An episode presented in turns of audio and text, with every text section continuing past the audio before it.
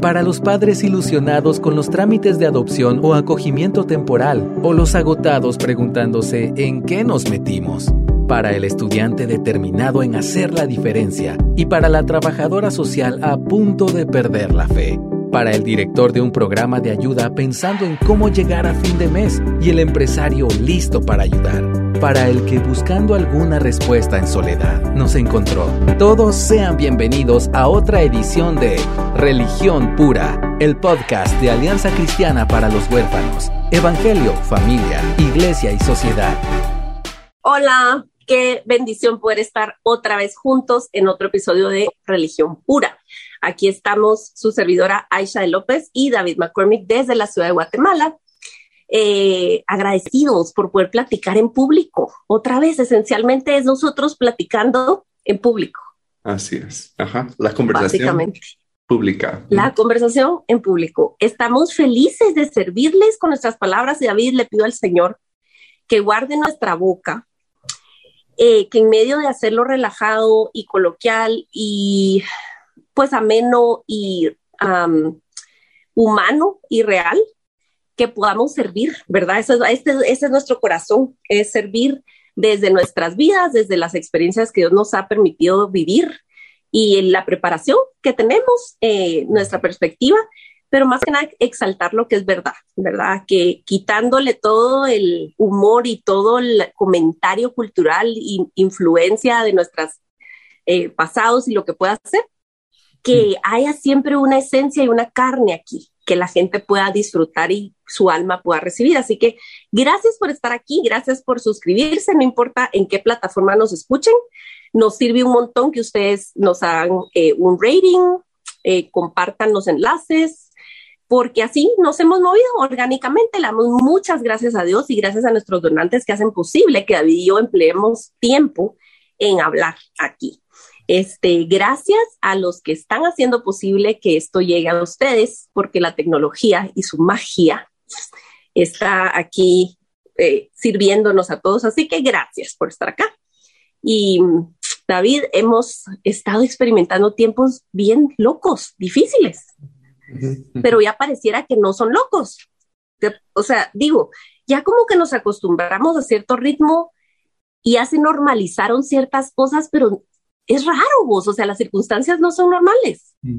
¿Cómo lo has vivido vos o cómo has pensado en el asunto de cómo la pandemia está cambiando, cambió el mundo, pero más que el mundo vos, porque no solo es, ah, ok, voy a ir a un centro comercial, me tengo que echar gel 20 mil veces y la mascarilla, pero es más profundo que eso.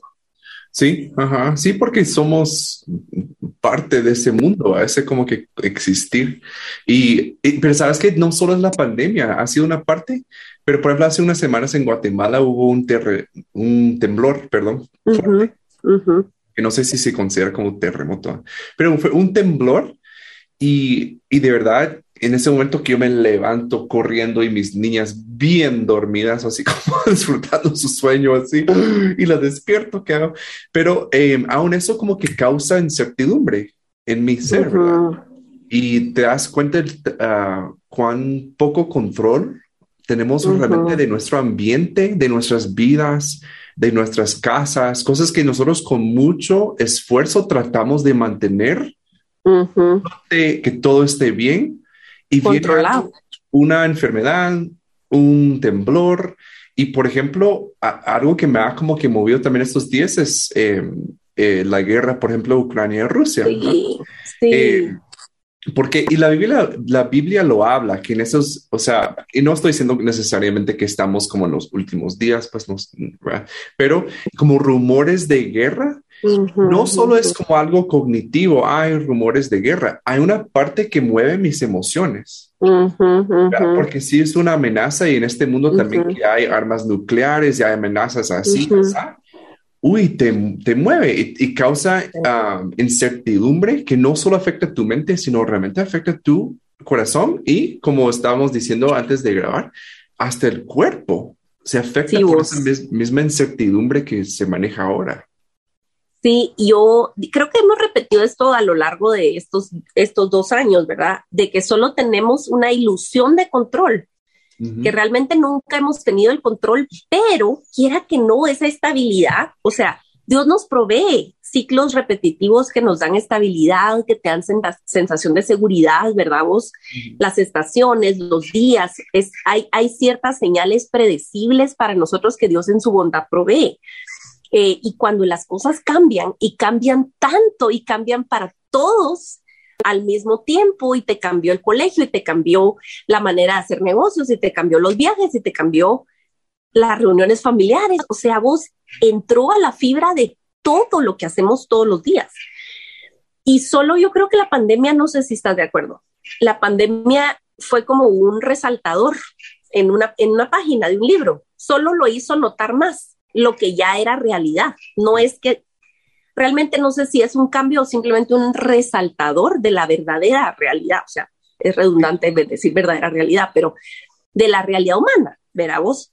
Eh, David, o, sea, en medio de tener que sobrellevar las, las situaciones, pandemia, guerra en otro lado del mundo, claro, porque aquí estamos muy contentos, tranquilos, vos y yo, grabando un episodio. O sea, qué, qué complicado para nuestro entendimiento humano como continuar con la vida, continuar con la vida sin ser insensible, sin entumecerte, sin llegar al cinismo, porque las cosas son horribles y, y, están siguiendo pasando, pero de todos modos hay nuevos bebés, de todos modos hay oportunidad de viajar, de todos modos hay oportunidad de celebrar un cumpleaños. Y es bien complicado esa combinación, ¿verdad? Vos, de hecho, Em, ya lo experimentábamos, el hecho de que vos, por ejemplo, en Guatemala es bien triste eso, pero vas en el tráfico y se atora mucho y uno dice o se accidentó a alguien o quizás mataron a alguien. Y a veces es un tráfico y ves, ¿verdad? Una, una situación de, una, de un asalto, una muerte, lo que sea en la calle, y la gente, ya, ah, Dios, hay tráfico, mira, porque hay un muerto. Hasta la familia o los amigos, miren, mucha tal calle hay un muerto. ¡Wow! cuando yo procuro tener conciencia y decir, ok, la vida le cambió a alguien ahorita, ¿verdad?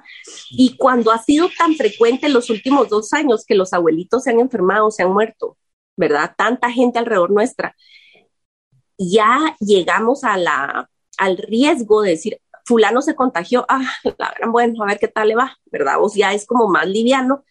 Y digo, o sea, David, ¿cómo le hacemos? Porque me imagino que tu práctica también se ha llenado de gente que se ha visto impactada en este asunto. ¿Cómo le hacemos vos para sobrevivir lo que estamos teniendo que sobrevivir y mm. conservar el asombro, la ternura, em, la sensibilidad, pues? Mm, mm, sí. Y, y cabe mencionar lo que acabas de decir, el asombro, la ternura. A veces lo vemos como cualidades, pero en esta época en donde nos nacen quizá, tienen que volverse prácticas ¿sabes? Y tú tienes que mm. intencionalmente buscar asombrarte, buscar maravillarte, buscar ser creativo, eh, ser intencional en soñar, en hacer cosas ¿verdad? Eh, diferentes, porque tal vez no viene naturalmente. Em, Sabes que estoy pensando con esto y está muy vinculado con el tema que siempre manejamos, como el trauma que sufren los niños que son separados de sus hogares y todo eso. Hay un aspecto en el ser humano que cuando nos pasa algo, lo, natural es que lo buscamos procesar. Un niño como que llora su pérdida, llora el abuso y busca realmente, aunque hay mucha vergüenza, pero contar su historia porque sabe que es, es algo fuerte y lo quiere, lo quiere buscar o lo quiere como sacar. Em, e, entonces, antes de la pandemia, por ejemplo, es como que, mira, eh, él tiene esta enfermedad, ah, lo siento, o sea, qué fuerte. Y ahora es como, ah, tiene COVID, ah, sí, también yo y mi vecino y mi mamá. Y Ya se ha generalizado el trauma a un punto en donde ya no, no hallamos como esa compasión que tal vez necesitamos ante una pérdida, porque nos estamos, eh, estamos un poco insensibilizados ante el tema. Porque cada vez que hay una enfermedad, o sea, yo, lo he sentido. Hace unos, unas semanas nosotros caímos con COVID, todos, o sea, fuerte, y la verdad que sí nos, nos pegó. Em, y yo así como, ay, nos, nos, dieron, nos dio COVID y varias personas como que, ah, sí, a todos les está dando. Y como, no, pero... pero es, Ajá. Yo estoy sufriendo, ¿verdad? Y en esa búsqueda, una amiga que tenemos en común, que es linda y súper atenta, nos manda y diferentes cosas, comida, nos manda regalos y cosas. Y sentí como alguien me ve, alguien eh, no necesariamente entiende mi dolor, pero me oye. Y eso es lo que realmente todos están necesitando, de ser vistos, ser escuchados, pero ante ese mismo mecanismo de entumecernos, mm, estamos mm. volviendo insensible ante la necesidad de los demás de poder procesar su propia pérdida. Sí. Sí, y fíjate vos que me sorprende cómo se revela en cuestiones, si lo querés llamar de alguna manera frívolas, ¿verdad vos? Porque, bueno, cuando hay una cuestión eh, como una enfermedad o así, ¿verdad? Vos podemos hablar de esa empatía y de, ¿verdad? De, no perder como la sensibilidad y eso. Pero, por ejemplo, fíjate, en el tema de viajes, eh, me dice una amiga, eh, tenía un viaje, ¿verdad? Vos súper lindo, plan, o sea, que salió la oportunidad de viajar y no sé qué. Y me decía, mira, no va, las últimas dos semanas no vamos a salir porque no queremos evitar el contagio. Pero sabes que no quiero pensar mucho en el viaje porque no me quiero ilusionar. Porque puede ser que no, que no se pueda a última hora. O sea, la, la, eh, el, antígeno, la prueba esa te puede salir positiva, ya no te vas. O dicen, se cerró la frontera, se cerró la frontera. O sea, eh, vivir con esa como, yo no sé combinación de qué es, vos es hipervigilancia, pero también es esa, ese entumecimiento que vos estás diciendo, hasta qué punto es saludable, pues, porque digo, yo entiendo, yo entiendo eh, eso, y de hecho estamos hablando ahorita, eh, en vísperas de nuestra ida a, a, Chile con ACH y con, y con hermanos de Back to Back México, ¿verdad? y estamos súper emocionados, pero creo que tenemos en común que estamos como, ajá, sí, tenemos emoción y cada pasito que damos es como, eh, qué alegre, pero no pensemos mucho en eso, no nos ilusionemos así como 100% porque no hay garantías. Sí. Y repito, nunca hemos tenido garantías, solo pensábamos que teníamos garantías, pero ahorita es más claro. Es más claro. Entonces, pues, ¿cómo se le hace para no caer, para no ser como ya hemos venido hablando, voz del positivismo tóxico. No, no, pensemos que todo va a estar bien. Yo declaro, yo arrebato y, y aquí esto va a salir perfecto. O sea, no puedo decirte ese extremo, pero tampoco decir no me puedo ilusionar o no me puedo, o sea, ¿cómo le hacemos con eso? Pues. Mm, sí, ¿sabes qué historia se me ve en la mente? Em, porque para mí como que obviamente el ejemplo de incluso como el, el, la gestión emocional es Jesús, mm. ¿verdad? Mm. Y veo que ya al fin de su vida, cuando él ya estaba en las vísperas, pero de ir con su padre, o sea, ya lo sentía, mm. ¿verdad? Obviamente pasar su peor momento, pero para llegar otra vez donde él pertenece, pues, al lado de su padre. Y, y yo, en ese último momento, él siento yo que por el dicho, y ah, que me importa, o sea, yo tengo que sufrir, y, pero cuando llega a Jerusalén y ve a Jerusalén y siente, ¿qué hace él? Avienta las mesas, ay, ¿cómo han hecho esto? Esta casa de oración y ustedes la han convertido en cueva de ladrones. Y, sí. Y, y, sí, eh, ajá, en el mismo rato y en otro momento él ve la ciudad y se pone a llorar. Todas las emociones, vos, porque luego organiza lo de la Santa, la última cena, tan tierno, o sea, de lavar pies, de, de, hacer esta ceremonia hermosa, ¿verdad? Vos con la comida, o sea, toda la gama de emoción al punto donde pareciera que, la, que hasta la cúspide de la historia ya no hay caso, pues. es decir, todos estos son pecadores, ya voy a cumplir mi misión, ah, ya, ¿verdad vos? Y él se, no, no, no sé si se sujetó, pero él, él lo pasó, lo atravesó, él no se entumeció, sí, sí. ¿verdad? Él no dijo como que, no, o sea, él, él abrazó la emoción, fíjate, en el momento que surgía. La cruz, cuando él se negó a tomar el licor, el vinagre, porque esencialmente era un licor, ¿verdad? Vos para ponerte un poco bolo para soportar el sufrimiento y él no quiso. Él rehusó eso porque él em, necesitaba experimentar el dolor humano en todo su esplendor para poder sustituirnos. No hubiera podido ser nuestro sustituto si no pasaba todo, ¿verdad? totalmente. Sí, entonces como que ya llegando a nuestra realidad, ayer yo vi un video excelente que, que describe, explica un poco y lo puse a mis hijas y mi esposa y mi suegra que nos está eh, eh, visitando y vimos este video que explica la situación con Ucrania y, y Rusia, ¿verdad? ¿Qué, ¿Qué, está pasando realmente? Y ya ver las fotos de las personas o, y oír las estadísticas, los números de la gente que está siendo desplazada por esto. O sea, tienen que agarrar sus cosas e irse. En Ucrania ahorita no está como eh, verano, pues, o sea, están en invierno y tienen que salir de sus hogares. Entonces me tocó y yo detecté en ese momento un mecanismo humano que dice, no, no, no, no, David, no, no entres a sentir el dolor. Y dije, no, yo, o sea, tampoco me puedo eh, volver, puedo volver mi corazón de piedra para no sentir el dolor ajeno. Es un, es un camino muy peligroso. Ahora bien, eso como hemos hablado, como siempre se puede un extremo en donde yo sí me enredo en la historia y vivo en eso y eso no es una empatía saludable porque no es, no es, eh, no estoy pasando esa situación, pero sí puedo entender. Y también algo importante ahí, ¿cómo lo canalizo? Dos cosas importantes veo yo. Y si vemos como los Salmos 34, 48, que, que David cuando toma, cuando tiene una situación así, expresa su emoción. Él no lo niega, no lo evita, no lo minimiza. Él, ah, o sea, siento así, Dios me has abandonado, lo que sea. O sea, él lo expresa y resulta ya en un clamor y resulta y termina en uh Entonces yo creo que nosotros como cristianos que no debemos temer a sacar lo que hay. Dios es una injusticia lo que está pasando a esta gente y me enoja y me entristece. Pero tú, Dios, tú eres el único que puede extender misericordia. Y tú eres soberano, y tú viste a cada eh, ser de Ucrania que, que, está sufriendo y tú lo planificaste y lleva y porta tu imagen. O sea, podemos llegar ya, ya eh, en otro modo de, de también alabarlo por quién es Él. Entonces, eh, ¿hay un peligro de saltar ese proceso?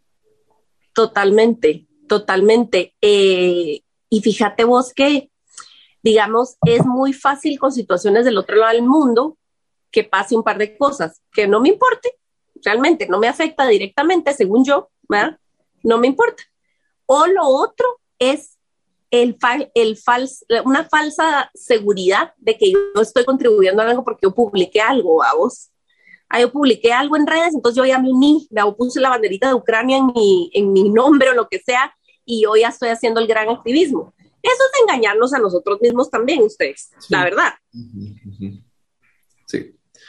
Sí, porque no es necesariamente em, está bien, es un paso que estamos como que dando en, en eh, en público que estamos de acuerdo, pero si no es una acción concreta, em, o sea, completa, mejor dicho, que de verdad nosotros como cristianos el arma más importante no es Facebook. Nosotros como cristianos el arma más importante no es el poder publicar, es poder arrodillarnos y es poder clamar al Dios que sí está ahí, ¿verdad? Sí. Ay, mira, les voy a dar una idea práctica con este tema de Ucrania. Este, alguien se le ocurrió esta brillante idea y es em, apartar, pagar para usar Airbnbs, sobre todo en las áreas que ya fueron bombardeadas, porque el sitio está abierto. Y hay Airbnbs de gente de Ucrania que tiene alquilada su casa para eso. Obviamente no vas a ir y no lo vas a ocupar, pero es una donación directa. Mm. Airbnb está haciendo eh, que todas las ganancias sean completas para las familias, para, para la persona que tiene el apartamento en Ucrania. Entonces podés tener ese gesto y es de una vez conectarte. Y lo lindo de Airbnb, y eso sí, no nos patrocinan, ojalá fuera así. Airbnb te permite comunicarte con el anfitrión y tener mensajes. Entonces hay historias lindas de gente que dice, miren, o sea, la familia esta o el, o el anfitrión me escribió diciéndome que tantas gracias porque, ¿verdad? etcétera. Y lo otro es en Etsy, este sitio de gente que va a hacer artesanías y cosas así. Lo que sea digital, eh, PDFs, eh, arte, patrones, etcétera. Yo como artista de ese tipo de ilustración y, patrones te digo de verdad qué lindo gesto porque Etsy también está dando el 100% de ganancias a los ucranianos que tienen su trabajo en Etsy. Entonces puedes bajar y puedes comprar Mm. cuestiones digitales ahí para los, de los artistas y ellos reciben ese dinero. entonces, junto con, con la esperanza que da venir al trono de gracia, que es lo principal, también podemos tener gestos así, concretos. Me parece súper lindo y no hay, digamos, si te dan ñañaras o, dudas de la, de, la fidelidad de un ministerio o de una ONG que está allá, pues eso es una manera directa de hacerlo. ¿ah? Les doy ahí la idea. David, em, vos en, en, digamos, tratar, porque estamos hablando de cosas bien macro ¿ah? de la guerra, pero las dinámicas familiares, ¿cómo han cambiado en, esto, en este par de años, sentís vos? O sea, mm. ¿ha cambiado algo o ha resaltado algo en este tiempo? Bueno, como hemos hablado en otras ocasiones, yo creo que hay una parte que ya no es opcional tocar temas eh, fuertes en los hogares, ¿verdad? Porque los, los niños cada vez son más expuestos a lo que está pasando y con el mismo, o sea, el mismo avance de la tecnología ya, ya estamos muy expuestos. Entonces ahí sí se revela el, el mecanismo de los padres, cómo gestionan eso cómo gestionan el dolor, cómo, cómo ellos manejan la las pérdidas, el trauma colectivo que estamos viviendo, eh, cómo ellos responden al dolor. Entonces, por ejemplo, este, por ejemplo, si viene mi hija y me dice, mira, papá, ¿qué está pasando en Ucrania? Ah, nada, mi hija, solo hay que orar por ellos. Entonces, ¿qué, ¿qué, revela de mí? Yo estoy evitando. No, no, no, no, no nos involucra. No, no, no, no. O sea, estamos aquí gracias a Dios que nos tiene seguros. Y esa es una parte en ¿verdad? Pero no va a ser todo. Entonces yo creo que sí se revelan los mismos mecanismos como tú dijiste antes, ¿va? Resalta lo que ya estaba. Mm. Entonces, ¿cómo manejabas el dolor antes? ¿Cómo definías y contextualizabas el sufrimiento antes? Y ahora que es más obvio que hay más sufrimiento a nivel mundial, pues la verdad que había ah, gente en todas las naciones, en todas las generaciones, ha sufrido de una forma horrible, ¿verdad? también como ahora eh, estamos, más si somos padres, tenemos una responsabilidad, muy grande de no solo manejar nuestras propias emociones, pero de modelar también algo que, que nuestros hijos probablemente van a heredar, por lo menos en parte, de la forma que nosotros estamos manejando el dolor, la situación. Es un tema que se evita o nosotros nos enredamos o vamos a un extremo como, ¡Ah, Cristo ya viene. O sea, ¿verdad? O, vamos a un lugar así extremista. Em, entonces tenemos que estar conscientes de nosotros mismos. Em, porque ya, ya está la puerta, pues, o sea, no podemos como que fingir que, que nada está pasando. Em, me recordaste una pregunta, no sé en dónde vos, sí, en el chat de Corazones Fértiles, que por cierto, si ustedes son familias adoptivas o de acogimiento, pídanos el link para unirse a ese chat es bien lindo, nos compartimos recursos y también celebramos pequeñas cosas como el cambio de nombre, que no lo podemos celebrar en todos lados o no toda la gente no comprende igual. Entonces, únanse a nosotros. Pero creo que fue en ese chat, si no es que en, mi inbox, en alguna red social, no me acuerdo, eh, una mamá que dijo, em, los abuelitos, dos abuelitos de mi hijo fallecieron en 2020 por COVID y ahora mi esposo se contagió y el niño está inconsolable y, no puede dormir y está aterrado y no quiere que nada le pase a su papá y etcétera, etcétera. Este, David, creo que ese no es un caso aislado y hay ciertas edades donde creo que afecta más por el desarrollo que llevan los niños, ¿verdad? Vos es normal. Yo me acuerdo alrededor de mis ocho años, era un terror que mis papás se murieran. Mm. Y para muchos niños eso ya es una realidad, ¿verdad? Vos, por un abuelito, un tío, lo que sea. Entonces se enferma mi papá y ¿qué es lo que yo estoy pensando? Mi papá también se va a morir y no somos Dios para nosotros garantizar, no, no, no se va a morir, no te preocupes. Yo qué sé qué Dios va a hacer en esa historia, ¿verdad? Pero cómo, qué, qué, qué herramientas o qué le podemos decir a esa mamá. Mm. Bueno, como vos siempre has dicho, ¿verdad? Eh, hay que decir la verdad, ¿verdad? Por más que duela, por más que sea difícil de manejar, pero la verdad que sí se puede manejar. Sí se puede afrontar, se puede procesar, se puede atravesar cuando conocemos la verdad. Cuando hay mentiras, engaños, eh, ¿verdad? Fachadas, así como eh, cuesta mucho más manejarla, porque nosotros encima estamos craneando la forma que tenemos que mantener la ilusión que nosotros mm. hemos construido.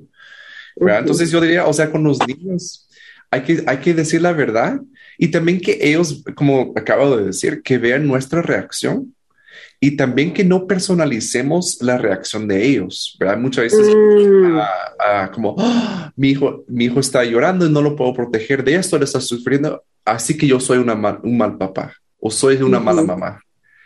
Esa generalización hace no solo daño a nosotros, creo que también llega a ser pecado porque estamos realmente como eh, encarnando la incredulidad, o sea, estamos no queremos sentir ni o no lo que tú has dicho de nosotros. Yo prefiero creer lo que yo mismo estoy sintiendo sobre lo que también hace daño para el niño, porque el niño, sobre todo, mira, el niño es, los niños son súper resilientes, medio vez tengan un adulto seguro en su vida.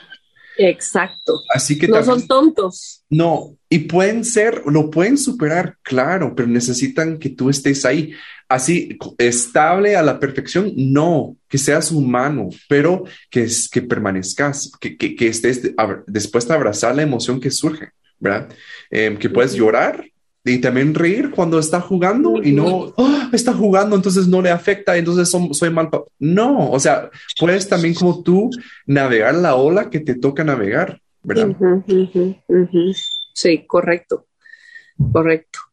Em, sí, al final de cuentas, eh, nosotros representamos un ancla en sus vidas. Sí, o sea, lo ideal es que los niños tengan adultos seguros de quien pueden depender y quien pueden ir y saber que van a recibir la verdad. Eh, pero nosotros somos anclas bien chuecas, imperfectas. Necesitamos un ancla mayor. Y entonces yo creo que lo más importante para un niño es ver que tú te aferras a la esperanza de vida, que es Cristo. Y eso no significa negar la realidad, ¿verdad vos? Entonces, eh, a veces no le vas a poder quitar al niño la pesadilla, no le vas a poder quitar al niño el, insomnio, pero lo puedes acompañar y decirle, mi amor, yo aquí estoy, ¿verdad? Aquí vamos, ahí, vamos a pasar hoy. No, no, no sé qué planes tiene el Señor, pero él, es bueno, Él siempre es bueno, ¿verdad? Eso sí le puedes dar seguridad. Eh, fíjate vos que les voy a contar algo que en algún momento he contado acá. Cuando Ana Isabel tenía unos 10 años, empezó a darse cuenta de las situaciones del mundo, ¿verdad? Vos empezó a tener conciencia de problemas muy, muy fuertes por X o Y razón. Veamos lo que vos decís, están em, empezando a ser más expuestos a los medios, a historias, ¿verdad? Vos, y hay hay familias que hablan de todo enfrente de los niños y los niños llegan y cuentan, ¿verdad? Vos en la, en, la colegio y la pobre tal vez venía escandalizada por ciertas situaciones. Aquí en la colonia pues empezamos a, ella empezó a entender que había niños que su papá no era su papá y el otro papá estaba y venía el fin de semana. O sea, empezó como a entender muchas cosas de la vida, ¿verdad? Vos? Y ella eh, empezó a tener ansiedad, a tener algunos problemas para dormir y entonces fíjate que Dios en su misericordia me guió no a calmarla diciendo, no, mija, nosotros estamos bien, todo va a estar bien, como vos dijiste, ¿verdad? Aquí no nos pasa nada. No.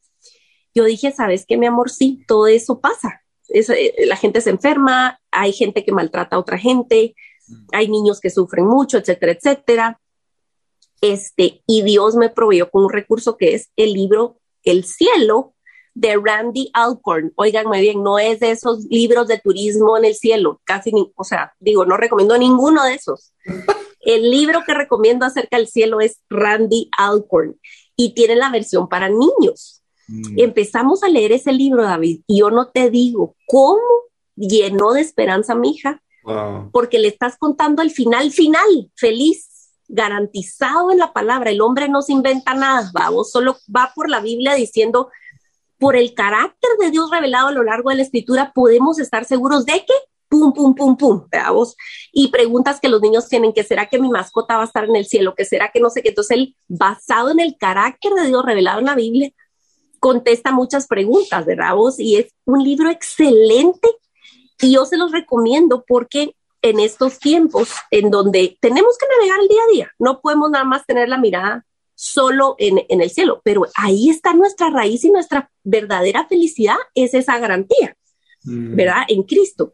Entonces, se los recomiendo muchísimo, e, ese libro, eh, que de hecho creo que lo tenemos que refrescar. Fíjate vos, ya los, ya los cuatro son adolescentes, entonces quiero revisitar el libro mm, porque creo que un montón de cristianos ni siquiera saben qué esperar y ese es un buen tema de explorar. Fíjate vos lo del cielo, lo de las promesas que tenemos en el Señor em, y que no es, Él dice, un montón de cristianos ni siquiera están emocionados de, de o sea, creo, no estoy siendo emo diciendo, ay, tengo emoción de morirme, pero estoy diciendo que un cristiano en rezar la palabra tiene un gozo por lo que ya es su verdadera vida. Pero él dice un montón de cristianos pareciera que no tienen eso, porque piensan que van a ser angelitos flotando en las nubes tocando alabanzas, o sea, arpa todo el día. Y dice, es mucho más, la promesa es una cuestión mucho mejor que eso. O sea, entonces, este, se los recomiendo mucho porque es una herramienta que nos dirige a la Biblia y nos hace juntos maravillarnos de lo que nos espera y que es una garantía, ¿verdad? En Cristo, en Cristo, no por buenas obras, sino en Cristo, la obra de Cristo. Este, entonces, eh, creo que es como un, y no quiero hacer chanchullo, no quiero decir, no quiero hacer trampa, pues de decir, voy a acortar el trabajo que tengo a hacer de lidiar con las pesadillas del niño y decirle, no, pero ya Cristo viene y todo va a estar bien. No, si lo que el niño necesita en ese momento es un abrazo y un vasito de agua o una leche o qué sé yo qué, vas a tener que lidiar con eso en el momento. Pero, digo, está bien hacer pasos diarios y también tener perspectiva eterna. Las dos cosas. Sí. Y sabes que eh, creo que también es importante, eh, según tu personalidad, eh, tú vas a tener una inclinación hacia el pasado, hacia el presente o hacia el futuro. Yo tiendo a vivir mucho en el futuro. Creo que vos también. O sea, como que, ¿qué podemos hacer? Hagamos, y visionar. Hay personas que como que el presente lo es todo y hay personas que viven en el pasado. O sea, es, como la mayoría de sus pensamientos está como que, ¿y será que eso estuvo bien? Ay, cuando me pasó esto y les cuesta mucho como dejar tenemos que reconocer a cuál tendencia tenemos, futuro, pasado. Un combo, vos. Un, combo. Depende. Sí, eh, pero necesitamos también ahí buscar balance. Y, lo que tú estás diciendo, hay que tener presente el futuro. Hay que mm. también, o sea, inclinarnos hacia el futuro y no el futuro como que oh, en 10 años ya no va a haber agua. O, o sea, no como que, que puede ser una cosa, pues, pero yo estoy hablando más como que en el, en el, mundo espiritual, que sí debemos tener presente que hacia dónde vamos, ¿verdad? Como dice la palabra tantas veces, no olviden de dónde vienen. Dios instaló fiestas para recordarnos de lo que hemos mm. pasado. O sea, muy intencional porque sabe que somos olvidadizos. Recordar. Recordemos de dónde viene, lo que Dios ya ha hecho. Ha hecho. Vamos a Y ahí podemos vivir en el presente y ver las cosas entendiendo lo que Dios ha hecho en el pasado y hacia dónde vamos y podemos abrazar el presente de una forma diferente. Entonces, de analizar hacia dónde vas tú normalmente. Vas hacia el pasado, estás como que sumergido en el presente y no puedes ni pensar en el futuro ni en el pasado o estás todo el tiempo en el, futuro y no logras disfrutar el presente, incorporarlo como dijiste, hacerlo ya, o sea, un combo, tratemos de, aumentar la inclinación que nos hace falta. Totalmente, vos, qué, qué, qué mm, combinación tan preciosa nos da el Evangelio. Quiero moverme aquí, es que quiero... Em, quiero, quiero encontrar algo aquí. Mira, mira qué dice aquí, según de Pedro, eh, capítulo 1, versículo 3. Dice, yo voy a leer el trecho y luego vamos a enfocarnos en lo que vos estás diciendo. Dice, todas las cosas que pertenecen a la vida y a la piedad nos han sido dadas por su divino poder, mediante el conocimiento de aquel que nos llamó para su gloria, por su gloria y excelencia. Por medio de ellas, Dios nos dio preciosas y grandísimas promesas para que por ellas ustedes lleguen a ser partícipes de la naturaleza divina, puesto que han huido de la corrupción que hay en el mundo por causa de los malos deseos. Por eso, Ustedes deben esforzarse por añadir virtud a su fe, conocimiento a la virtud, dominio propio al conocimiento, paciencia al dominio propio, propio, piedad a la paciencia, afecto fraternal a la piedad y amor al afecto fraternal, que traba lenguas. Si todo esto abunda en ustedes, serán muy útiles y productivos en el conocimiento de nuestro Señor Jesucristo. Y hoy esto es el 9.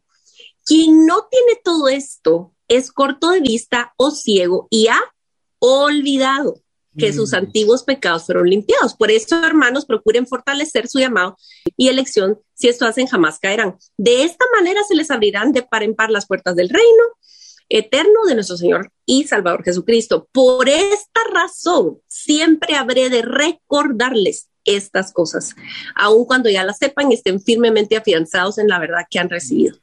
Mientras yo tenga vida, dice Pedro, es mi obligación animarlos y recordarles todo esto.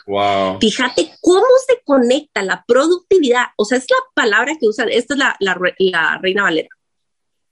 O sea, ser productivo en el reino. Y este es un pasaje increíble que usamos eh, para una conferencia de mujeres en México de la red de familia Semilla. De hecho, ahí estuve con Fermín y con Tere y toda esta mara de Semilla. Este, y al final de cuentas, eh, eh, en, el reino es, es, productivo el que mira y recuerda. Y como vos decís, el Señor fue muy, muy em, intencional en instaurar fiestas y también acordate los altares del Antiguo Testamento. Ajá. Cuando, cuando alguien, cuando pasaba un suceso, cuando estaba una tierra, cuando el Señor hacía un pacto con alguien, eh, eh, hacían erguida una piedra gigante y decía, aquí este se va a llamar tal y tal cosa. Y cuando pregunten nuestros hijos, les vamos a decir por qué está esta piedra acá. Mm. Entonces, eh, creo que una, una cura, ¿verdad? Vos, para el entumecimiento es recordar la fidelidad pasada del Señor. Eso nos hace posible, como vos decís, vivir en el presente, sintiendo lo que hay que sentir. Si es día de fiesta, disfrutémoslo. Si es día de planificar un viaje y todavía no ha pasado, que te vas a hacer la prueba, no tenés seguridad de que va, pero hoy estás haciendo tu parte y puedes estar seguro en que Dios es soberano y bueno y puedes recordar todas las veces en que tal vez las cosas no salieron como querías, mm. pero Dios siguió siendo bueno y las veces en que Dios fue, o sea, como dijo alguien alguna vez, ojalá que el Señor esté de acuerdo con nosotros, de que se cumpla lo que nosotros queríamos, la Vale me dijo, ay, ojalá que Dios quiera lo que nosotros queremos, me dijo, para vernos en Chile. Entonces, eh, pero qué importante es eso, vos. Imagínate, mm. tenemos que recordar, mirar y recordar y enlazar lo que dijiste en un inicio, identificar y meditar en la verdad del pasado, del mm. presente y del futuro, la verdad. Eso combate la ansiedad, ¿verdad? Porque la ansiedad es enfocarte en cosas que no son verdad en el pasado, en el presente o el futuro. Que en todos modos no controlas. Exactamente. Entonces, ¿cómo lo combatimos? Dios, tú has sido fiel. En este momento estás siendo fiel y amoroso y también vas a hacerlo. O sea, viene, hay que recordar y meditar en esto. Y yo creo que de esa forma, aferrado, como dijiste, el ancla que es Cristo, podemos realmente vivir la realidad y mm. endurecernos de la forma que esta humanidad nos impulsa a hacer. Y yo creo que vamos a ir terminando, veamos, pero quiero leer por último el Salmo 77, 7 y 8 y 11, 7 y 8 y 11 al 15. Dice, nos abandonará el Señor para siempre. ¿Acaso no volverá a tratarnos con bondad? Se habrá agotado para siempre su misericordia. Habrá puesto fin para siempre a su promesa.